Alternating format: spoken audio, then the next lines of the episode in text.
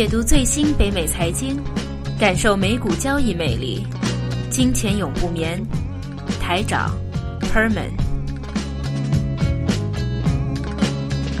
六月十几号第二节的《金钱永不眠》节目。那第一节由于技术上有些问题啊，所以说录音的情况不太好。我的声音比较小，不太好，但是啊无所谓。但是啊最重要能够给带到有些有用的信息给大家。那我们的技术上已经全部的呃恢复。那我们这一节就说一说在油方面的一些状况。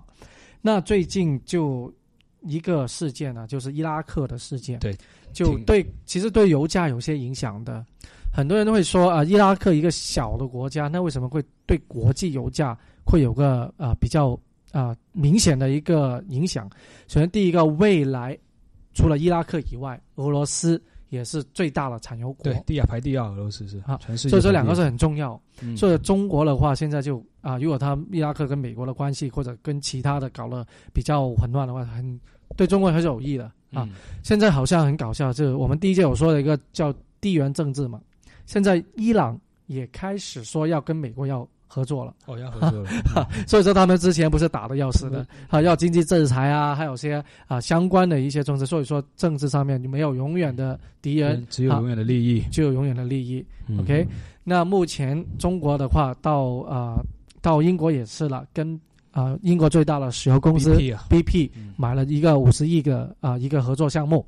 那当。B B 的股价也最近也造好了啊，所以说 送了一个大一个礼物给他，给英语女王啊，送了个大礼给英语女王。英语女王后来在温莎堡接见了李克强总理啊。嗯，那其实现在为什么呃伊拉克的这一个事件会影响到它的石油出产？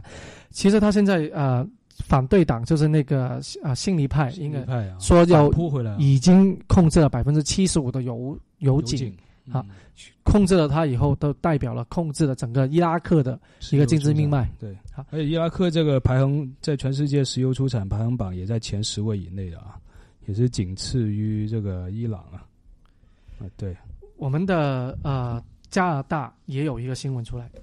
这也是我们前好像我们在几几个月前还是一两个月前有提到一个节目啊，就关于我们叫呃北方门户计划。就是一个液态天然气的一个通道或者一个输输油管，输油管啊，输油管的话就从几个省啊，就像我们在阿尔伯塔这个省，一直把这个从内陆的省份建一个油管，直到去到 B C 省，B C 省就是一个太平洋的省份，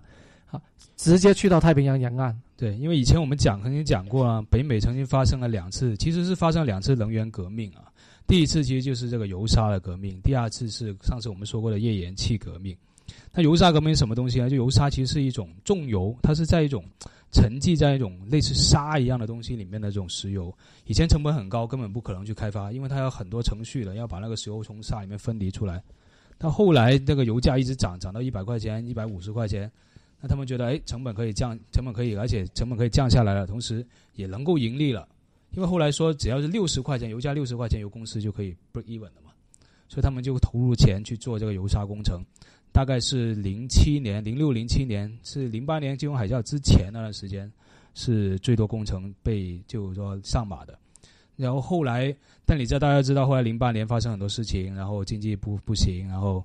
然后那些有公司这个这种油砂项目几个都，而且因为技术难关始终还是很难要突破。所以他们的产量都没有达到预期那么高，所以后来他们那个盈利状况也出现问题。刚好这个时候呢，北美整个世界都不行，只有中国是大金主啊，就资金最雄厚的一个国家。所以当时后来发生了中国在全世界最大一个海外海外并购案，就是那个叫尼克森把加拿大尼克森收购了。尼克森收购了，其实就是看准了油砂这个大项目这种。这油砂储备量可以让加拿大成为全世界石油储备量排第二的国家，仅次于中东。有人这样统计说，如果现在现在已能就已知道的石油油砂储那个油石油储备量来说，够加拿大人用三百啊两百年三百年啊两三百年，所以不可能加拿大不可能自己用的，他一定要卖给别人。本来计划是卖给美国的，美国做一条运输油管运到德州，因为德州最多炼油厂，把它提炼成各种石油石油各种东西。问题是奥巴马政府。奥巴马的政策是把美国变成一个叫做石油出口国。现在嘛，现在美国的石油产量已经到了每一天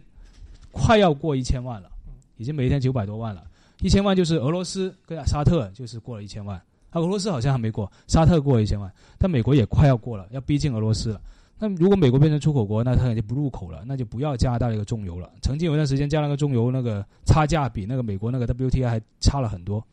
后来所以加拿大一定要想办法，要把这个油卖给哪里呢？卖给亚洲嘛，因为现在未来肯定经济最活跃就亚洲。那日本啊、中国啊，中国肯定油现在是不够的。中国石油产出产量也是在前五位，但是它油肯定是不够的。所以现在这个比方用门户就是要把阿尔伯塔这。加拿大中部的这些地方，地广人稀，全是石油的地方啊，要把它们运到这个穿越整个 B.C 省，然后运到这个亚洲去。那现在这个油管就很重要一个位置啊，我们看啊，股投资的话，啊，油价其实并不看好，油价看不好，真的看不好。现在一零六啊，最近的话，其实它在一百块前面徘徊了一段时间，短的时间啊，几个几个月、两个月的时间啊。所有的啊外部因素也好，或者是呃其他的因素都好，其实要看这一个油价应该要下跌的，好，应该要回到九十多水平是比较合理。但因为刚才都说了啊，伊拉克那边中东的一些啊不稳定的因素，导致了油价啊高啊没有下跌反而上涨，哈，这样子的因素的话，当然也是一个短期性的。对，因为刚才我们刚才说了，其实。美国现在石油产量这么大，其实它不需要，已经不太依赖伊拉克产量。最搞笑有个事情是，当时伊拉克打完仗之后，其实后来伊拉克很多石油出口到哪里？出口到中国去。对。他觉得是打仗的话，美国打赢了伊拉克，当时占领伊拉克的话，应该石油美国占了，占了油田，结果石石油全部卖给中国了，所以也挺奇怪的事情啊。对。其实你我们看一下油砂，其实油砂的那个提材量是大概是应该都。要经过特殊的处理。对对，它有两种，大概有两种提炼方法，就提油砂的方法，因为它是在岩石还有在砂石里面的。它两种，第一种就是把这油砂用那种超巨型那种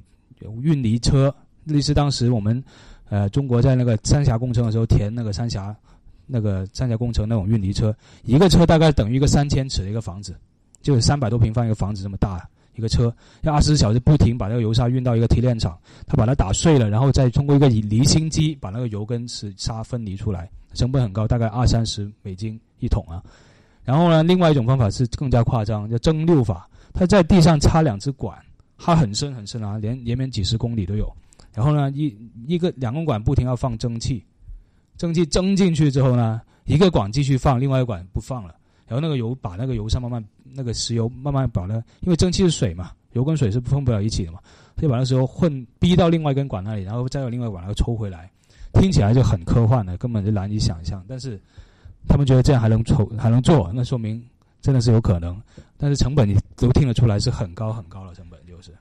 那如果是在啊中国的话，技术上面能够提炼的这个从油砂方面提炼原油的话，技术应该可以跟得上。国国际水平还是中国应该还不行，因为油砂是加拿大的特产，因为这比较加拿大的特点。因为他那他买了油砂回去还是要提炼的，他不会买回去了。他其实也是自负盈亏。尼克森当时的计划是中国一个战略考虑吧，他是其实是买了北美的一个石油公司，其实这个石油公司也是在北美消费掉了，也没有说要运回中国去，只不过他有一个控制权，有个平台在这里，那可以在以后投放北美。因为当时其实尼克森之前。那几年，他要买美国更加大的一个石油公司，忘了是哪一个名字，但美国政府就肯定不通过嘛，美国政府肯定不通过，不让你买嘛，所以他后来才改变计划，买了加拿大这个公司。对，这是全世界最大一个海外并购案。啊，我们呃看的话，其实我们去年都说了，就是或者说年初啊，今年的话的重点是在啊油矿业方面，因为在过去啊去年。整个美股的话，一个上涨，其实，在能源和资源股，它并没有在从中获利的很多。这是今年目前，就是说从去年今年一月份开始比较相对落后的行业。那最近的话，其实也慢慢的起来了。啊，很多的一些呃矿产公司或者是石油公司都好，我们都有不错的一个增长。特别是啊矿这种我们叫做 oil field，就在啊帮一些矿矿检服务啊。啊，帮你啊，比如说打个比方，提供技术、提供方案，好，嗯。还有另外一种公司是环保类型的。对，没错，那环保类型就是说，你开一个啊、呃矿井，对，或者开一个 啊、呃任何的一些啊、呃不要矿啊啊、不要说石油，或者你像是金矿也好，铁矿也好，你都要做一个安全的、呃、或者一个环境的评估。污染，啊，评估污染会不会有一个污染的情况，或者说在还没有发生污染之前，已经把所有的一个啊预防工作、预防措施都做得非常的不错。那这一种公司的话，非常是受啊、投资者的欢迎的。这种公司不是盈利就夸张到什么程度啊？因为我朋友是在尔伯塔的嘛，他们刚毕业，一个二十来二十岁出头一个年轻人刚毕业，就找到这种公司的工作，一年年薪已经十二万了。他工作什么呢？他要开车，他的确要开长途车，要开到这矿井上面，要开五六个小时每一天，呃，到矿井上要取样本，他有点技术含量，就是他需要知道哪里去取样本，然后拿什么样本，然后再把样本呢采回去实验室化验有没有污染情况，然后怎么处理啊，就做的工作。就一年年薪十二万啊，对，就开开车开就十二取样本十二万加币十二万加币啊，那基本上一百啊七十万人民币，对对，啊那就是开车，就是开车，但是在一个苦寒之地开车，而且你要有个技术含量要去那里知道取什么样本。他始终是个化学毕业的一个一个专，就化学毕业生嘛，化学专业的，但是。在那边你可以看得到这种公司的盈利状况有多厉害。他一个新刚毕业一个年轻人，因为这体力劳动没人做嘛，是不是？他们那些人都，你可以想象那些坐在办公室里面或坐在化验室里面化验的博士生，那些薪水会有多高了。连一个做这种体力的都有十二万一年。对，那说起在加拿大的一个啊、呃石油的这个状况，其实在本地从啊、美国就好像我不太了解，但你加拿大的话，就很多华人啊或中国来的人的话，就开始做打起石油的一个生意。对，那我们先介绍一个比较简单的形式，就是自己建一个公司。嗯好打个比方，我跟 Herman 两个是在国内，可能是已经是从事啊、石油有关的一些行业，嗯或者跟石油啊、没有关系都无所谓。我们来到加拿大，就自己成立一个公司。嗯，那当然，这个公司的话是以加拿大名义，但所有的老板、所有的股东都是中国人。中国人。那我们就自己出资。那呃，出资的时候呢，出这个资金的话，我可能以个人名义或者以国内的啊、某个公司的名义都有可能。就出了资就合资，合资以后的话就建了一个本地的公司。嗯那本地公司，因为我们对本地的法律所有的运作都不熟，所以我们成立了公司以后，请的所有的啊、CFO、CEO 什么其他的一些员工都是老外为主或者嗯本地人为主。人为主。那我们的话就去 Alberta 去圈地了。嗯啊那我 Alberta 是因为在啊、整个加拿大来说比较多石油的一个省份，目前为止看看探出来比较多一个省份，那其实一直过去都有的，一直过去。对当然它的比较比较容易嘛啊，对吧？？嗯，那他圈了地以后，但地你可以买，但石油不是国家资源来的，对，所以你要付税。嗯好，你有一个叫要 loyalty 吧，是不是？对对，你要付税给国家，嗯就给加拿大这一个政府。嗯，给这给政府的话，你有，但是你就像买了一个权利去开采，开采权的啊，开采权。嗯但圈了地以后，好，你第一想要做的事情，很多中国人的公司，你知道是什么吗？打井打什么井？上市啊，对，创业创业板上市创业板上市啊就做一个上市，因为上市公司的话，它啊、第一个如果是真的想做实业的一个公司的话，真的为长久来做一个战略性的部署，上市对于他来说可以融资啊，嗯或者做其他的一些途径，可以真的能够帮助到公司的发展。嗯那当然有一部一部分不法分子啊，圈钱的人的话，就在这一步圈了地以后，或者他就形式上说做了一些状探，状探就是说，诶，这一块地可能真的预计。当然要请一些公司啊，嗯一些评估公司来评估，说它的出啊含含油量有多少啊，开采难度，一整期做了一系列的评估以后，觉得不错，那他让这样子就公布出来，嗯上市圈钱，然后就转款，就把钱弄走，以后就拜拜，公司就不知道去了打冲向。几个洞，对，在加拿大最近这十几年发生了很多次很多次，哈嗯在投资者也好，很多人会问，经常因为你在对加拿大本地的一些啊情况不熟，听很多朋友啊、亲戚啊说，哎，我知道哪些公司很快会采油了，那个公司值得投资。那这样子上次大家都说，哎，投资了以后，如果他现在啊在创业板，可能他叫我们叫限股啊，只有十几线几线，只要他的油出来以后，就可能几块钱啊，和一两块钱。好，创业板都可以离开了，直接到多伦多的那个交易所了。哎，那你知道人都有个贪念嘛？啊，对，我投可能不投很多钱，我几胜一股我就买它几万股啊，几千块就算一两万，而我的回报可能十倍以上，那为什么不去买呢？啊，那很多人就掉掉进了这对这一个的陷阱里面啊。因为因为石油产业是个很特殊的产业，它叫做 capital intensive 啊，它是一定要先集资，集资然后集了很多人的。